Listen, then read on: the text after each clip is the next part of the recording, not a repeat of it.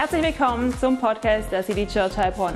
Schön, dass du heute mit dabei bist. Nimm dir gerne deine Bibel und dein Notizbuch zur Hand und jetzt viel Spaß beim Anhören der Message.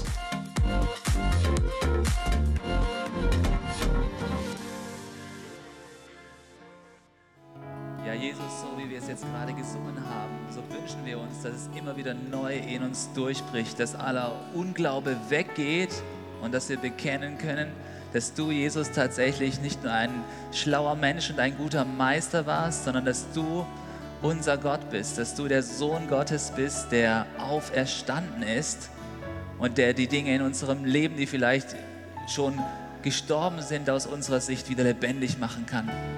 Deswegen bist du ein Gott, der Wunder tut. Und ich möchte dich bitten von ganzem Herzen, dass du heute durch deinen Heiligen Geist präsent bei uns bist, denn du sitzt zu Rechten des Vaters und der Heilige Geist wirkt heute hier, wo wir uns in deinem Namen versammeln. Und wir möchten dich bitten, dass du wieder neu ein Wunder tust an unserem Herzen, dass du wieder neu unseren Unglauben überführst in Glauben, dass du wieder neue Hoffnung in unser Leben hineinsprichst. Und wir laden dich ein, Heiliger Geist, sprich jetzt zu uns. Wir wollen verändert aus diesem Gottesdienst herausgehen. Danke, dass du die Kraft hast, unser Leben zu Guten zu wenden. Tu es auch heute wieder aufs Neue. Amen. Amen. Hey ihr Lieben, nehmt doch gerne Platz. Ja, so schön, dass du dich aufgemacht hast, gemeinsam mit uns Gottesdienst zu feiern. Ich freue mich auch über alle, die online mit am Start sind, über Church Online oder auch per Zoom so gut, ähm, dass wir gemeinsam Gottesdienst feiern dürfen und Jesus in unserer Mitte ist. Hey, und wie gut, dass wir ähm, eine Predigtserie machen dürfen, die mit dem Wort des Jahres, das wir von Gott bekommen haben, einfach zusammenhängt mit dem Wort Transformation, weil Transformation ist so ein Wort ähm, voller Kraft, voller Energie, voller Veränderung und wir haben letzte Woche darauf geschaut, wie Jesus das Leben von seinem Halbbruder Jakobus verändert hat und wie er aus seinem Unglauben, aus seinem teilweise aggressiven Unglauben, aus seiner Ironie eine Person gemacht hat, die zu einer Säule in der Gemeinde geworden ist. Und wir wollen uns heute auch wieder eine Person anschauen, die Jesus begegnet ist und die durch diese Begegnung mit Jesus ganz verändert wurde.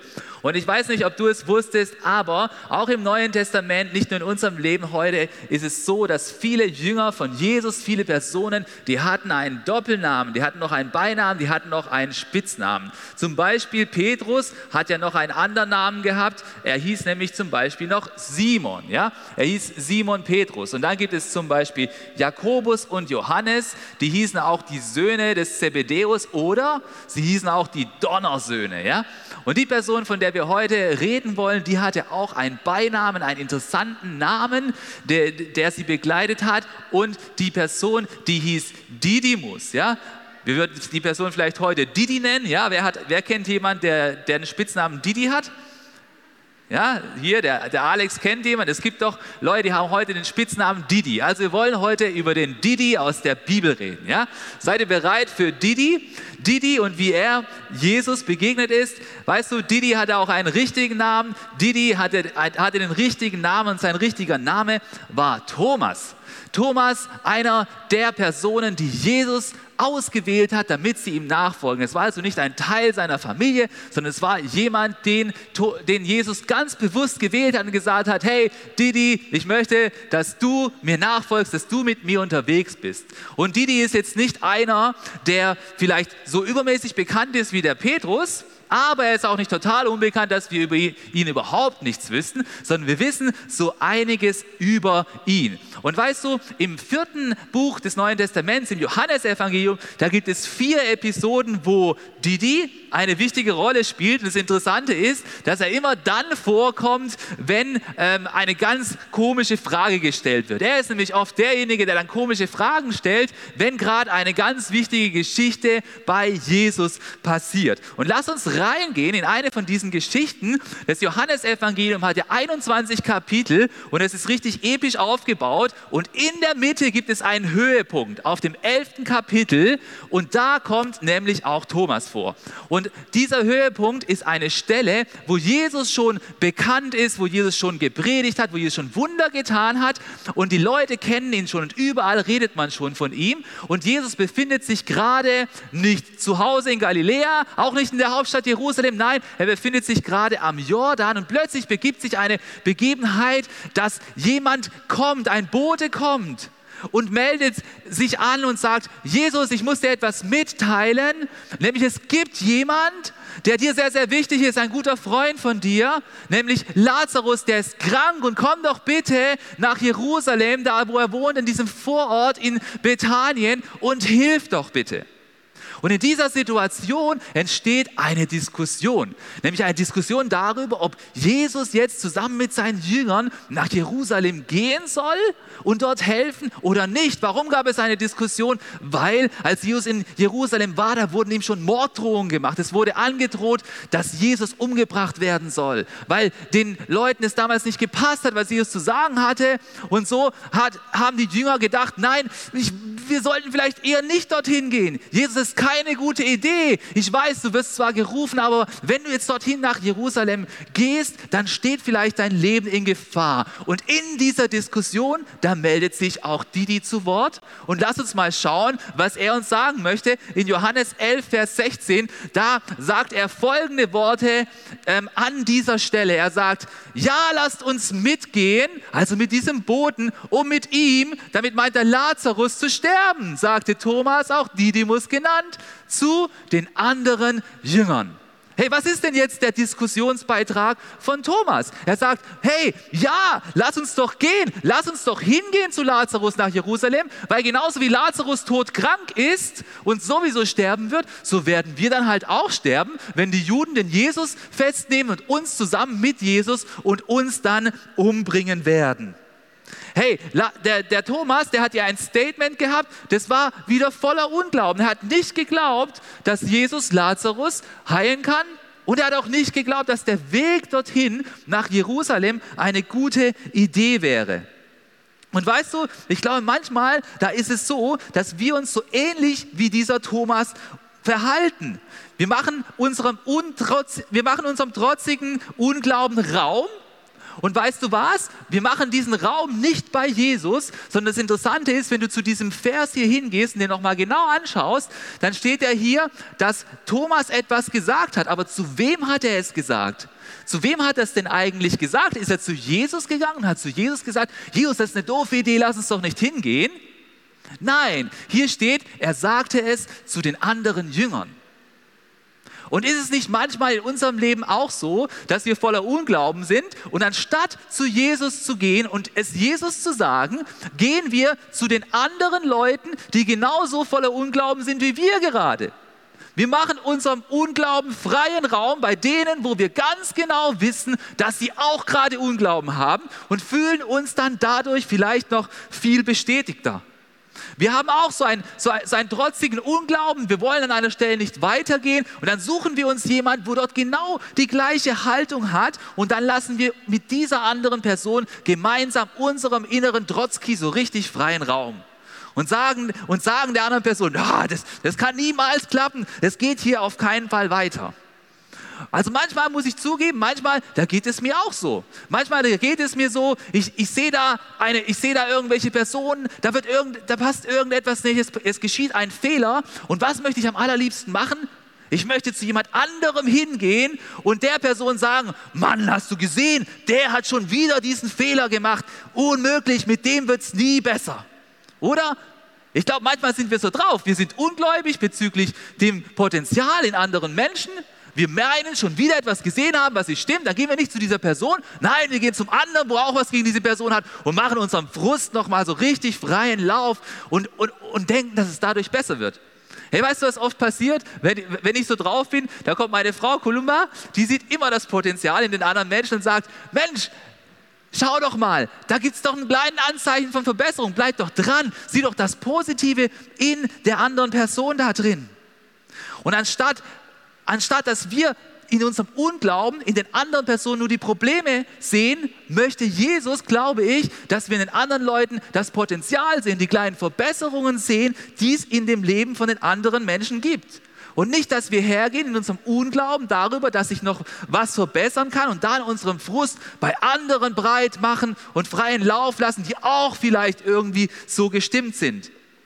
Und weißt du, was mich an Jesus fasziniert? Wenn wir so, so trotzig drauf sind in unserem Unglauben darüber, dass etwas sich noch positiv verändern kann, dann hat Jesus die Kraft, unser Herz zu verändern. Und ich möchte diesen Satz mitgeben, der uns heute durch diese Predigt begleiten soll. Und der heißt, Jesus hat die Kraft, deinen trotzigen Unglauben zu transformieren. Hey, manchmal, da sind wir trotzig drauf und ich glaube, Jesus kann diesen Trotz transformieren in etwas Positives. Anstatt dass wir die Fehler von anderen Menschen austreten, möchte er uns zu Personen machen, die Menschen lieben und die in anderen Menschen das Potenzial sehen und nicht zu Menschen, die zu anderen hingehen und das dann austreten. Und ich glaube auch, dass Gott nicht möchte, dass wir Verbündete suchen, die uns helfen, in unserem Trotz noch trotziger zu werden, sondern er möchte, dass wir dann zu ihm rennen, ans Kreuz, da steht unser Kreuz hier im Gottesdienstraum, und er möchte, dass wir in Gott einen Verbündeten suchen, der unser Denkweisen und unseren Optimismus anfängt zu transformieren. Hey, und vielleicht findest du dich auch ein wenig in ähm, Thomas wieder in deinem Glaubensleben und du merkst, dass du deinen Unglauben noch bei anderen Leuten so richtig breit trittst. Aber weißt du, was das Tolle ist? Das Tolle ist, dass Jesus hat Thomas ausgewählt, er hat mit ihm Geduld gehabt, er hat seinen Unglauben und seinen Trotz, ja, da hat er wir doch da hingehen, dann sterben wir auch. Er hat das ausgehalten und er hat das Leben von Thomas transformiert.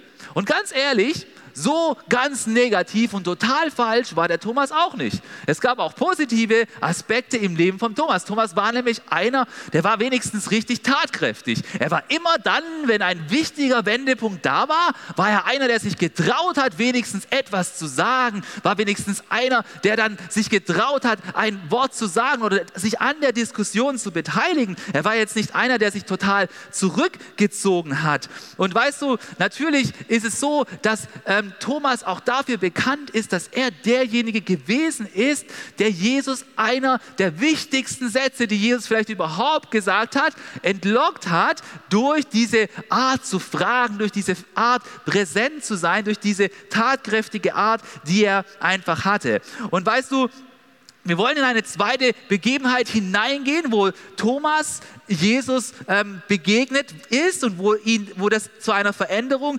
gesorgt hat. Und es ist eine Begebenheit, wo sich ähm, schon Jesus in der letzten Woche seines Lebens befunden hat. Jesus hat sich schon in der letzten Woche seines Lebens befunden. Er war gerade schon in Jerusalem und er hat gerade wieder versucht, seinen Jüngern klarzumachen, dass kein Weg daran vorbeiführt, dass er sterben werden muss. Und seine Jünger wollten das natürlich nicht wahrhaben. Sie wollten das mit aller Macht verhindern. Und Petrus, der ja auch voller Tatendrang war, hat Jesus noch versprochen, Jesus, ich werde dich auf keinen Fall verlassen. Ich werde dich niemals verleugnen. Und Jesus muss ihm sagen, hey, Petrus, du wirst mich leider verleugnen. Und im Anschluss an diese Unterhaltung versucht Jesus seine Jünger zu ermutigen. Er versucht sie zu ermutigen. Er versucht ihnen klarzumachen, ich muss diesen Weg gehen übers Kreuz und ich werde aber auch im vom Himmel aus für euch wirken und etwas Gutes für euch bewirken. Und an dieser Stelle ähm, befinden wir uns in Johannes 14 und da begibt sich äh, folgende Unterhaltung und lasst uns mal hineinlesen in diese Unterhaltung, wo Jesus versucht, seine Jünger zu ermutigen. In Johannes 14 ab Vers 1 stehen folgende Verse. Jesus sagt zu seinen Jüngern, lasst euch durch nichts in eurem Glauben erschüttern, auch nicht dadurch, dass ich euch ankündigen muss, dass ich wahrscheinlich sterben muss, sagte Jesus Jesus zu seinen Jüngern. Vertraut auf Gott und vertraut auf mich. Lasst euch nicht einschüchtern. Und jetzt geht es weiter. Im Haus meines Vaters gibt es viele Wohnungen. Wenn es nicht so wäre, hätte ich dann etwa zu euch gesagt, dass ich dorthin gehe, um einen Platz für euch vorzubereiten? Hey, ist es nicht faszinierend? Jesus muss weggehen von dieser Erde in den Himmel, um dort einen Platz für seine Jünger vorzubereiten. Hätte Jesus nicht auch hier bleiben können? Wäre doch viel cooler, oder? Nein, aber Jesus hat einen Plan. Dieser Plan sieht vor, dass er in den Himmel geht und einen Platz vorbereitet. Und dann heißt es weiter, und wenn ich einen Platz für euch vorbereitet habe, werde ich wiederkommen und euch zu mir holen, damit auch ihr dort seid, wo ich bin. Und es heißt dann weiter, den Weg, der dorthin führt, wo ich hingehe, kennt ihr ja. Und jetzt kommt wieder unser Thomas zum Tragen. Und Thomas sagt folgendes, Herr, wir wissen doch nicht einmal, wohin du gehst. Wie sollen wir dann den Weg dorthin kennen? Und jetzt entlockt er Jesus diesen Satz, diesen alles entscheidenden Satz, denn Jesus sagt jetzt, ich bin doch der Weg, ich bin die Wahrheit und ich bin das Leben. Zum Vater kommt man nur durch mich. Hey, was war das Ziel dieser Unterhaltung, das Jesus hatte? Jesus wollte seine Jünger ermutigen. Er wollte, dass ihr Glauben nicht erschüttert wird. Und deswegen möchte er ihnen klar machen, hey, ich gehe in den Himmel, um dort einen Platz für euch vorzubereiten. Und deswegen, aus diesem Grund, muss ich euch verlassen. Und an, und an dieser Stelle sagt er dann, hey, der Weg, der dorthin führt, den kennt ihr ja. Aber Thomas, Thomas kennt diesen Weg nicht. Thomas ist total orientierungslos. Er kann es nicht verstehen. Er sagt, wir wissen nicht mal, wohin du gehst. Wie sollen wir dann überhaupt den Weg kennen?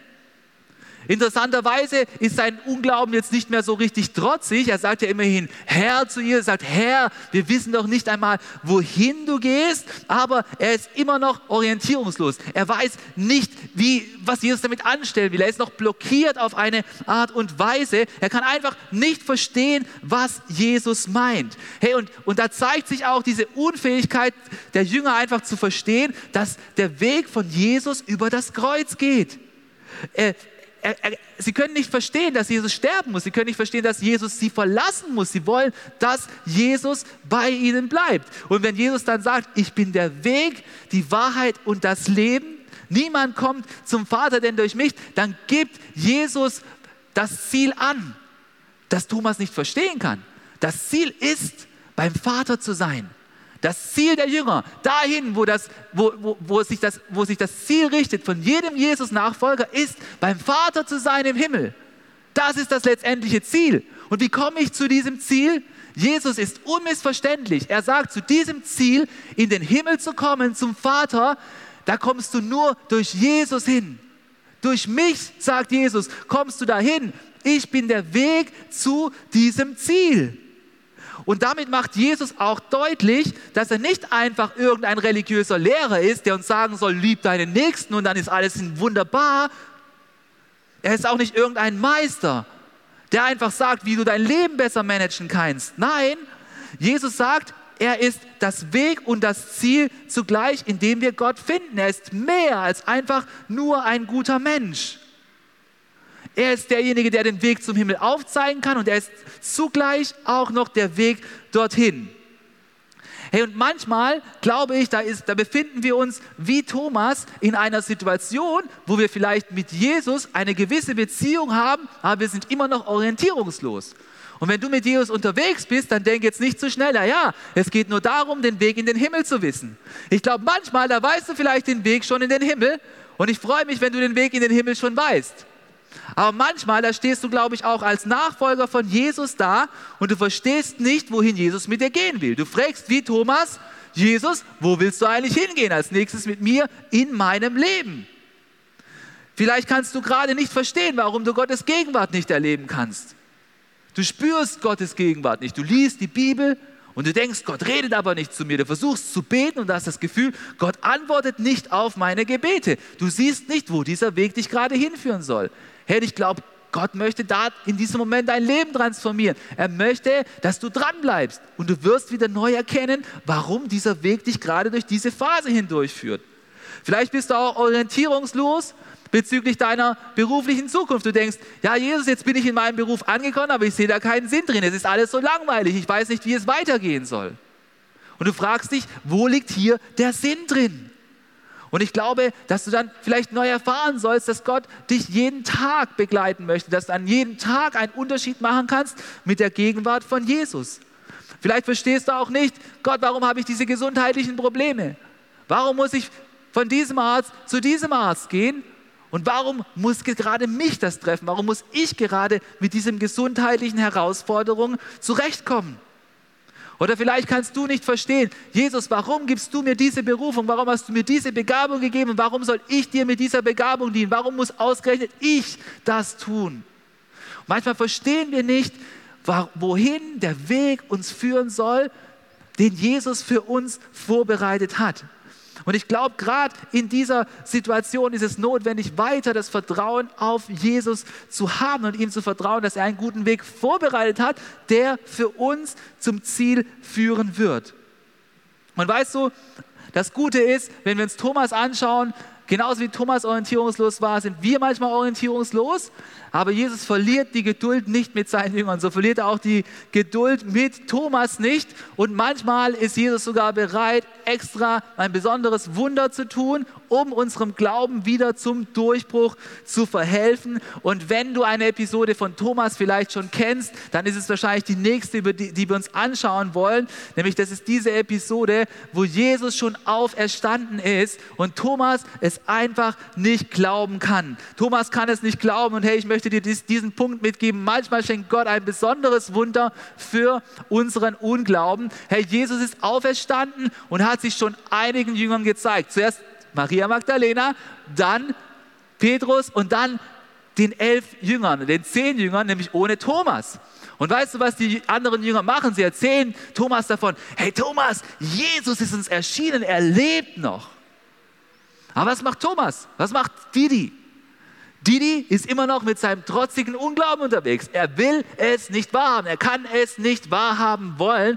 Und lass uns mal reingehen in diese Bibelstelle. Wir finden sie in Johannes 20, wie der Thomas reagiert, als die anderen ihm davon erzählen, dass Jesus auferstanden ist. Er sagt folgendes: Erst muss ich seine von den Nägeln durchbohrten Hände sehen. Ich muss meine Finger auf die durchbohrten Stellen und meine Hand an seine durchbohrte Seite legen. Vorher glaube ich es nicht. Hey, und dann heißt es weiter an dieser Stelle und hört einfach mal zu. Acht Tage später waren die Jünger wieder beisammen. Dieses Mal war auch Thomas mit dabei.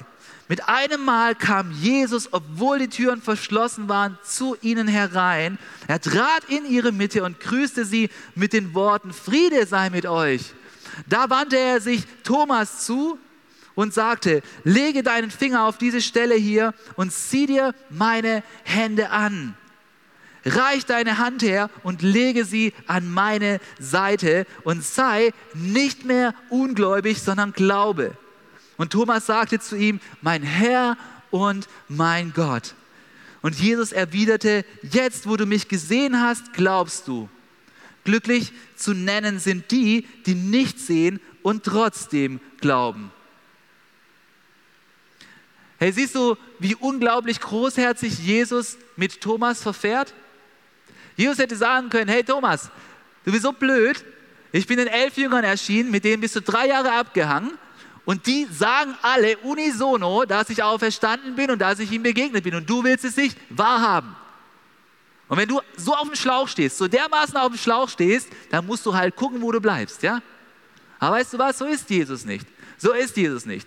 Manchmal kommt Jesus, er sieht unseren fulminanten Unglauben und genau in diesen Unglauben hinein kommt er und zeigt sich uns noch einmal und bricht unseren Unglauben durch, damit endlich Glauben in unser Leben reinkommen kann. Da war noch kein Glaube bei Thomas da. Er hat eigentlich die allervertrauenswürdigsten Zeugen gehabt, seine besten Freunde, die anderen elf Jünger. Sie haben Jesus gesehen, sie haben ihm erzählt, hey, wir alle, wir alle zusammen, wir zehn, die mit dir Tag und Nacht drei Jahre lang verbracht haben, wir haben Jesus gesehen. Und Thomas sagt trotzdem noch, ich kann der Sache nicht glauben, ich muss ihn unbedingt selber sehen. Hey, und Jesus ist so unglaublich nachsichtig mit Thomas. Er hat ihn nicht aufgegeben. Nein, Jesus ist ihm begegnet. Wie ist er ihm begegnet? Hey, er ist ihm in einem liebevollen Ernst begegnet. Er hat ihn aus seiner Orientierungslosigkeit und aus seiner Verwirrung herausgeführt in die Wahrheit hinein. Er hat auch darüber hinweggesehen, was Thomas hinter dem Rücken von Jesus zu den anderen Jüngern gesagt hat. Überleg mal, wie unheimlich schmerzhaft das sein muss, was Thomas gesagt hat. Ich werde nicht glauben, wenn ich ihn nicht mit eigenen Händen berühren kann?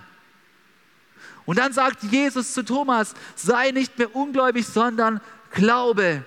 Und weißt du, mit diesen Worten ist dann auch der Glaube zum Sieg in Thomas gekommen. Er bekennt dann an dieser Stelle, mein Herr und mein Gott. Hey, ich kann mir vorstellen, dass Thomas sich echt ein bisschen geschämt hat. Aber am Ende hat der Glaube in Thomas gewonnen. Und ist es nicht so, dass wir uns manchmal in einer ähnlichen Situation befinden wie Thomas? Andere mit um uns herum haben eine Erfahrung mit Jesus gemacht. Diese Erfahrung ist absolut glaubwürdig.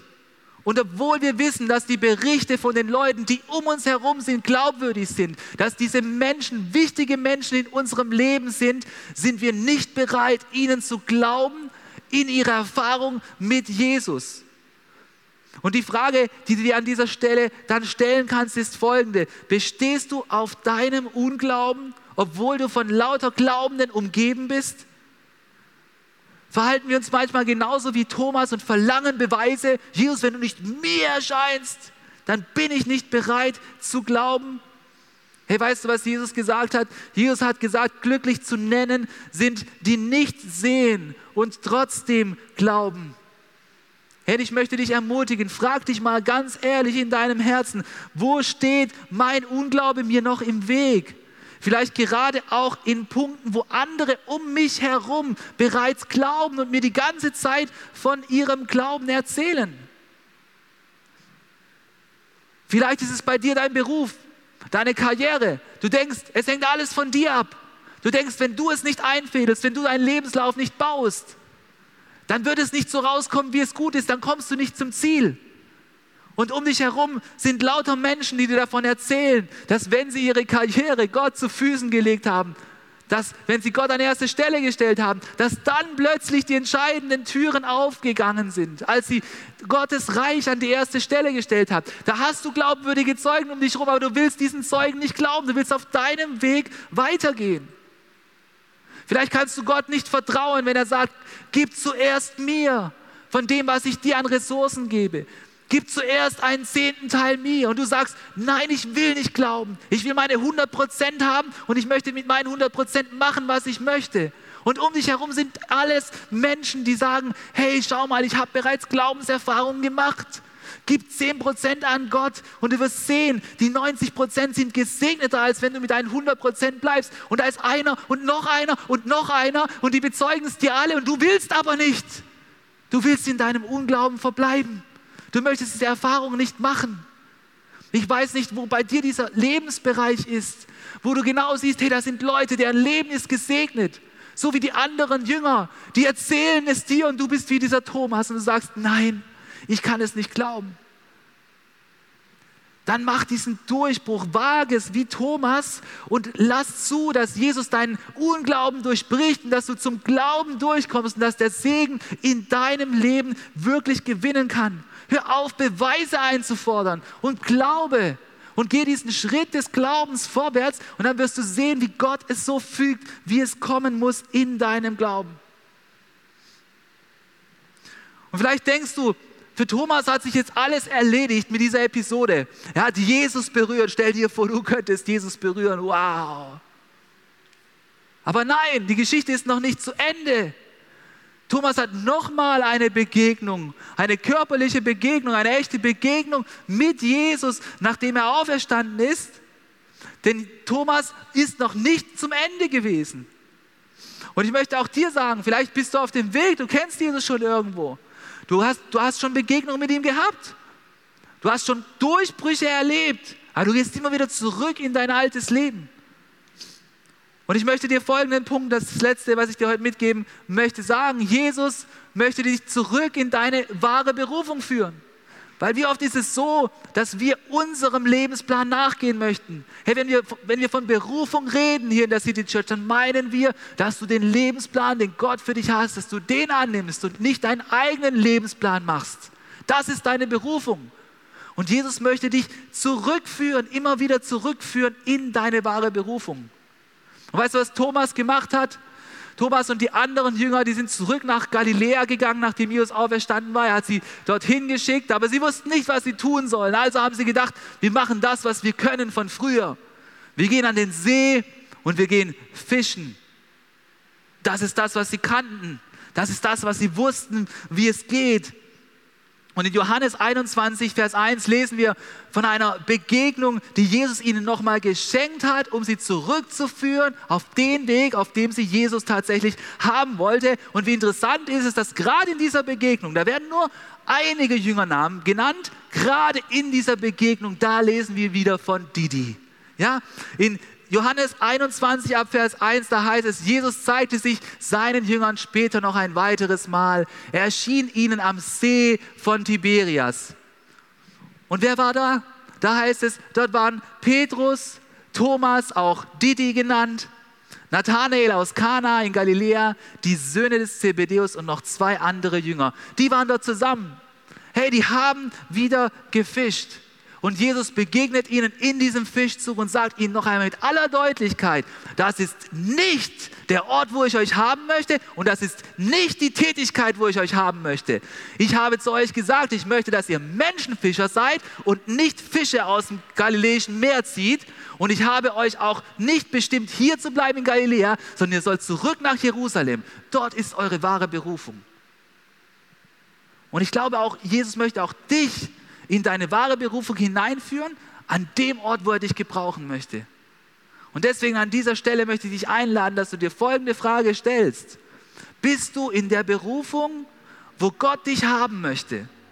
Oder gehst du deiner eigenen Berufung nach, deinen eigenen Lebensentwurf? Und bist du an dem Ort, wo Jesus dich haben möchte? Oder möchtest du woanders hinziehen auf deinen eigenen Weg? Ich kann dir eins sagen, wahre Erfüllung kommt in dein Leben nur dann, wenn du der Berufung folgst, die Gott für dein Leben vorbereitet hat. Nicht, wenn du deinem Lebensentwurf nachgehst. Es wird deswegen kein einfaches Leben, aber es wird ein erfülltes Leben, wenn du dem Plan, den Gott für dein Leben hat, folgst. Und ich möchte dir zum Ende ein kurzes persönliches Beispiel von mir erzählen. Weißt du, ich, als ich zu Ende studiert habe, da habe ich richtig gut abgeschlossen. Ich war auf der Flucht vor Gottes Berufung für mein Leben. Ich wollte Gott nicht mehr glauben, dass er mit seiner Berufung bei mir durchdringen kann. Ich bin im Unglauben gewesen, so wie Thomas. Ich habe einen super Abschluss gemacht. Ich habe BWL studiert, abgeschlossen mit 1,3. Ich denke, das gehört zu den guten Abschlüssen. Und ich habe gedacht, Gott, es ist es für mich dran, in die Wirtschaft zu gehen und Geld zu verdienen. Dann kannst du an der Seite vielleicht noch einen Raum in meinem Leben haben. Und ich habe mich überall beworben, bei den Top-Adressen, bei guten Firmen. Und wenn du dort arbeitest, dann segne dich Gott dort. Ich habe mich bei den großen Stuttgarter Autofirmen be beworben und bin dann richtig weit gekommen im Bewerbungsverfahren, immer bis in die letzte Runde. Und Gott hat einmal Nein gesagt und Gott hat zweimal Nein gesagt und keine von diesen Stellen ist tatsächlich aufgegangen. Und wenn du, bei, wenn du bei einer von diesen Firmen arbeitest, das ist gut. Aber es war für mich nicht dran. Es war für mich nicht dran, weil Gott hat für mich vorbereitet gehabt, zurückzukommen in die Berufung, dass diese Gemeinde hier, die City Church, entstehen kann. Und Gott hat gesagt, ich werde dich anders versorgen. Und ich möchte, dass du meinen Ruf wieder nachfolgst. Und ich weiß nicht, wie es in deinem Leben ist wo du gerade bist in Bezug auf die Berufung, die Gott für dein Leben hat und in Bezug auf den Unglauben, der immer in unserem Leben kämpft und gewinnen möchte. Und ich möchte dich ermutigen, dass du Jesus neu erlaubst, deinen Unglauben zu durchbrechen und dass er dich zurückführen kann in die Berufung, die er für dich vorbereitet hat. Und frag dich mal, wo laufe ich gerade weg von der Berufung von Gott, die er für mein Leben vorbereitet hat? Und die Berufung ist immer nicht etwas Riesiges. Manchmal sind es solche lebensverändernden Entscheidungen. Wo soll ich arbeiten? Wo soll ich wohnen? Dann frag, was ist Gottes Weg in diesem Moment? Nicht, was sieht gut aus für meine, für meine Karriere. Die Stelle hätte gut ausgesehen bei mir. War rund mit so einem Stern drin. Aber Gott hat was anderes vorgeplant gehabt. Vielleicht ist es für dich dran, und du überlegst schon die ganze Zeit, soll ich vielleicht mal eine Kleingruppe leiten? dann schieb diese Berufung nicht raus, sondern fang an, anderen Menschen zu dienen und einen Rahmen zu schaffen, wo du über Gott reden kannst, über die wirklich wichtigen Dinge im Leben. Hey, vielleicht ist es für dich dran, dass du deiner Arbeit nicht die erste Priorität einräumst. Vielleicht ist es für dich dran, dass du in deiner Arbeit reduzierst. Wir wünschen uns als City Church so, da hinten steht ein Banner mit unserer Vision, dass mehr Menschen Jesus kennenlernen. Und ich glaube, es geht nur dadurch, dass mehr Menschen ein Opfer geben. Ich träume davon, dass hier nicht zwei Leute auf 80 Prozent reduzieren, sondern drei, vier, fünf, sechs Personen reduzieren bei ihrer Arbeit und sagen, hey Gott, ich möchte dir einen Teil meiner Zeit schenken. Ich möchte einen halben Tag am Start sein, einen ganzen Tag am Start sein, um dein Reich, um deine Kirche zu bauen. Vielleicht ist es für dich dran, darüber nachzudenken. Aber du denkst die ganze Zeit, nein Gott, ich kann das nicht, dann werde ich weniger verdienen. Obwohl du sowieso schon zu denen gehörst, die am allermeisten verdienen. Obwohl du genau weißt, das Geld reicht trotzdem aus. Es würde locker ausreichen. Hör auf Gottes Berufung für dein Leben. Du kannst nichts Kostbares Gott geben als von deiner Zeit. Was, worüber wirst du nachdenken, wenn du alt geworden bist, wenn du zehn Jahre älter bist? dass du immer 100% gearbeitet hast? Oder dass du da ein Jahr hattest, dass du da zwei Jahre hattest, wo du für Gott aufs Ganze gegangen bist? Woran wirst du dich wohl erinnern, wenn zehn Jahre um sind? Die Antwort musst du dir selber geben.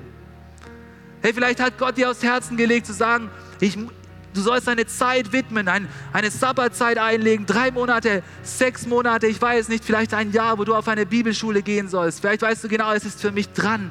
Ich muss manche Themen mit Gott besprechen, ich muss tiefer graben. Woran hängt es, dass du nicht gehst? Dann geh doch, räum doch diese Zeit ein. Geh deiner Berufung nach, vertrau Gott, dass nachher in deinem Lebenslauf dran stehen wird. 2021 von Mai bis zum Ende des Jahres Bibelschule und im nächsten Vorstellungsgespräch, Gott ist mit an Bord. Und die Leute werden fragen, was haben Sie da gemacht? Und du wirst sagen, ich war auf einer Bibelschule. Und bei der nächsten Antwort wird Jesus der Person die Antwort eingeben, die dran ist, weil, weil du dein Leben Jesus gewidmet hast.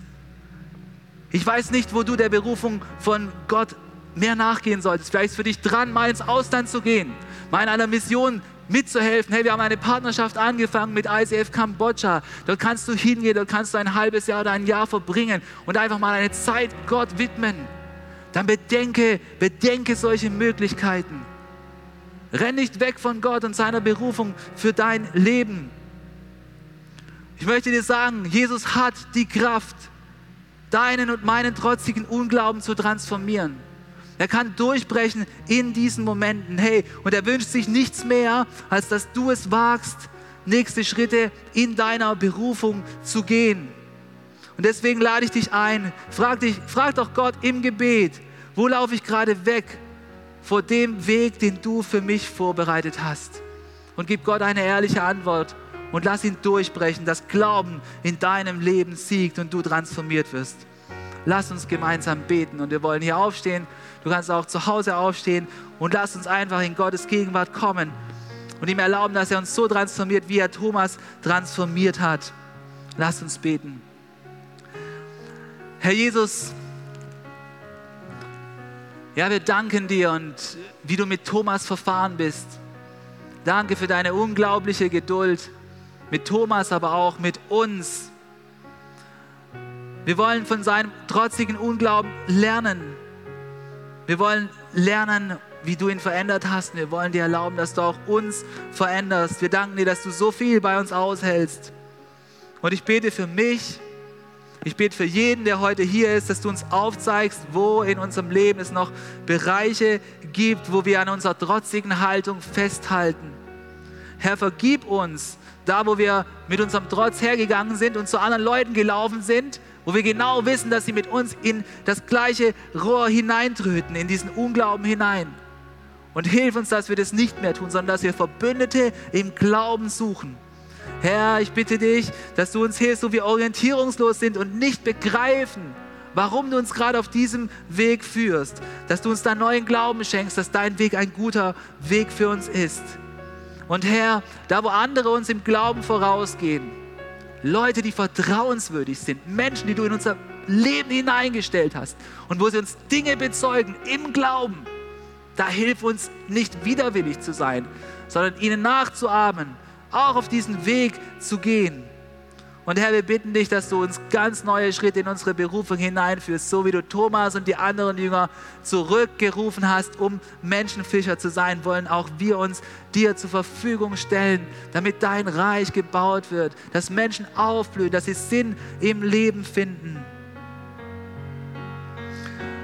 Und vielleicht ist aber auch in deinem Leben ein Moment da, wo du dich so fühlst wie Thomas, wo du ganz grundsätzlich sagst, Herr, wir wissen nicht, wo du hingehst und du weißt noch nicht, wo du mit deinem Leben hingehst. Und wir haben gerade vorhin eine Stelle gelesen, wo Jesus gesagt hat, er geht in den Himmel, er geht zum Vater, um dort Wohnungen vorzubereiten. Herr, ich wünsche mir, dass du von ganzem Herzen sagen kannst, ich weiß auch, wo ich hingehe, nachdem dieses Leben vorbei ist. Ich weiß, dass dort eine Wohnung vorbereitet ist im Himmel für mich. Und Jesus hat gesagt, ich bin der Weg, ich bin die Wahrheit und ich bin das Leben. Zum Vater kommt man nur durch mich. Und weißt du was, es ist keine Androhung, sondern das ist eine gute Botschaft. Du kannst zum Vater im Himmel kommen durch Jesus. Und wenn du noch nicht weißt, dass du diese Wohnung im Himmel hast, dann möchte ich dich jetzt in dieser Stelle einladen, dass du den Unglauben in dir zurücklässt und dass der Glaube in dir siegen darf, dass du deinen Glauben auf Jesus Christus setzt und ihn annimmst als dein Retter und als dein Erlöser, dass du ihn den Weg sein lässt, der dich in den Himmel führt. Und wie kannst du das tun? Wie kannst du deinen Glauben zum Ausdruck bringen? Du kannst es tun, indem du ein ehrliches Gebet sprichst, denn Gott ist hier und er hört das, was du ihm zusprichst. Und ich möchte gleich in einem Moment so ein Gebet sagen und du kannst einfach dieses Gebet für dich nachsagen in deinen Herzen und Jesus einladen, dass er für dich der Weg wird, der dich zum Vater führt. Ja, lasst uns so ein Gebet gemeinsam sprechen und wenn du möchtest, dann bete dieses Gebet mit. Jesus, danke, dass du der Weg bist, der in den Himmel führt. Und heute an diesem Sonntag möchte ich, dass mein Unglaube in Glaube verwandelt wird. Und ich entscheide mich zu glauben, dass dein Tod am Kreuz eine Bedeutung hat. Nämlich, dass du gestorben bist, damit mir meine Sünden vergeben werden. Und ich entscheide mich zu glauben, dass du auferstanden bist und jetzt lebst. Und ich spreche es aus. Und so wie du auferstanden bist, werde auch ich auferstehen. Und ich werde eine himmlische Wohnung haben und in deiner Gegenwart die Ewigkeit verbringen. Daran glaube ich. Und Jesus, ich möchte ab heute mein Leben so gestalten, dass ich die Berufung lebe, die du für mich vorbereitet hast. Ich möchte dir jeden Tag begegnen. Ich möchte deine Hoffnung und deine Liebe in dieser Welt verbreiten. Nimm du Wohnung in meinen Herzen und transformiere mich von innen heraus. Mach mich zu einem neuen Menschen. Darum bitte ich dich mit dem Glauben, den ich habe. Amen. Amen. Herr, wenn du dieses Gebet einfach mit Ehrlichkeit gesprochen hast, dann nimmt Jesus Wohnung in deinem Herzen und ich möchte dir dazu gratulieren. Das ist etwas Großartiges, denn es gibt nichts Entscheidenderes, als für dich zu wissen, wo dein Weg hinführt über dieses Leben hinaus. Und wenn du dein Vertrauen auf Jesus setzt, dann hast du eine sichere Hoffnung auf eine Wohnung im Himmel und du hast einen Sinn und eine Richtung in deinem Leben. Und weil es so großartig ist, wollen wir gemeinsam noch einmal jetzt in Gottes Gegenwart kommen, wir wollen stehen bleiben und Gott erheben, weil er einen guten Plan für unser Leben hat und über dieses Leben hinaus. Lass uns noch einmal Gott zusingen. Amen. Was für eine Ehre, dass du dir den Podcast der City Church Heilbronn angehört hast. Wir glauben daran, dass das Wort Gottes die Kraft hat, dein Leben zu verändern. Wenn dir dieser Podcast gefallen hat, dann teile ihn gerne auf Social Media. Unser nächster Podcast wird nächsten Sonntag um 17 Uhr verfügbar sein. Gerne kannst du diesen Podcast auch kommentieren und abonnieren, damit du keine weitere Folge mehr verpasst. Jetzt denkst du vielleicht, oh, das war es jetzt, aber nein, lasst uns jetzt das Gehörte in die Praxis umsetzen. Bis zum nächsten Mal.